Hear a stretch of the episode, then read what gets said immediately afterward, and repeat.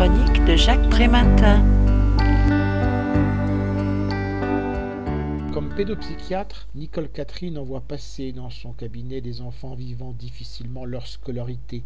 Dans son livre intitulé Souffrance à l'école, les repérer, les soulager les prévenir, elle commence par présenter le cheminement allant de la maternelle jusqu'au lycée en dressant un diagnostic lucide de l'école. Bruit incessant ou silence pesant, lassitude et ennui récurrents, certains élèves plus rapides que d'autres se désintéressant, quand d'autres ont du mal à suivre, plafond de verre socioculturel entre des enseignants et leurs élèves, il ne suffit pas d'être savant pour savoir enseigner, le paysage de la classe n'est guère motivant sans compter le changement de paradigme de l'apprentissage qui nous a fait passer d'une société du savoir, l'acte d'apprendre plaçant l'enseignant au cœur, à une société de la connaissance, multiplicité des sources d'information dont l'école n'a pas vraiment pris la mesure.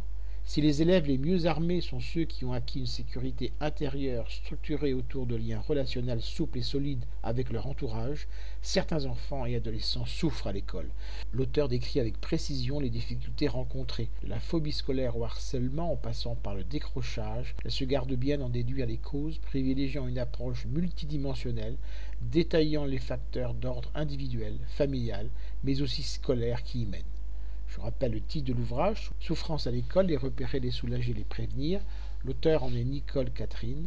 Le livre a été publié chez Alba Michel en 2016 et vendu 17,50 euros. Vous pouvez retrouver le texte de cette critique dans le numéro 1212 de Lien Social. Il est consultable sur le site du journal www.lien-social.com. Je vous dis à très bientôt.